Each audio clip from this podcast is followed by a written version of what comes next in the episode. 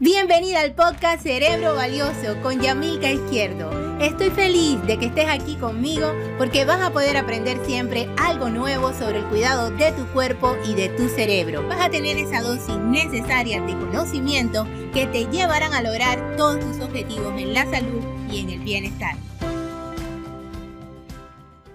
Me han estado preguntando cómo pueden hacer para cambiar esta adicción al azúcar. Realmente es una adicción y es la primera cosa que tienen que entender, que de la misma forma que pudiera haber una adicción a una droga, ocurre con el azúcar, por lo tanto lleva un trabajo. Lo segundo que deben saber es que tu cerebro siempre quiere ir hacia lo conocido y en este caso lo conocido con lo que tu cerebro se siente cómodo es con el azúcar, porque el azúcar le ha permitido al cuerpo como, como organismo, ¿verdad? Subsistir durante milenios, durante millones de años. El azúcar es energético, todos los alimentos, los carbohidratos son alimentos energéticos y eso el cuerpo sabe que es muy bueno para él desde el punto de vista de la energía. Por lo tanto, el cerebro siempre va a querer que tú comas azúcar. Entonces, hasta que no comiences a hacer algunas modificaciones a nivel de tu mentalidad, ¿verdad?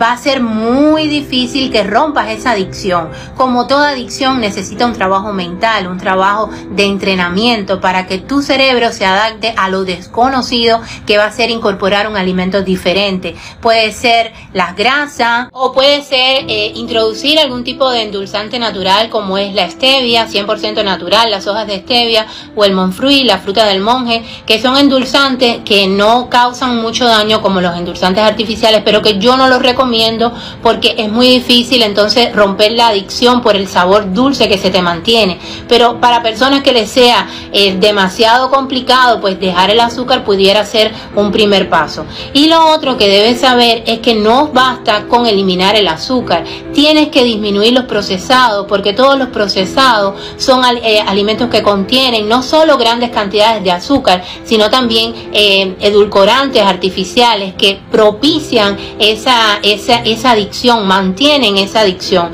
al igual que las harinas, las harinas refrigeradas, los carbohidratos estos simples, que también mantienen, perpetúan la adicción al azúcar porque dentro del cuerpo se, se convierten en glucosa y además al absorberse tan rápidamente también se metabolizan se digieren muy rápido y crean todos esos picos de, de, insulina y de glucosa en el cuerpo que generan mucha ansiedad.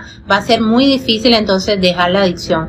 Eh, de las primeras cosas que pudieras hacer es eliminar los procesados, eliminar las harinas refinadas, eh, ir disminuyendo los niveles de azúcar que vas a consumir e ir incorporando alimentos reales, alimentos enteros. Los alimentos grasos son alimentos que dan mucha saciedad y que contribuyen a eliminar esa ansiedad por comer alimento todo el tiempo que dan los carbohidratos refinados y que da el azúcar. Los frutos secos ayudan muchísimo. El chocolate, el chocolate, la cocoa, o sea, el chocolate mientras más amargo, más del 70% también. Y pudieras también incorporar la fruta, la fruta entera, no el jugo, pero no más de tres porciones al día. Alrededor de dos a tres porciones pudiera estar bien.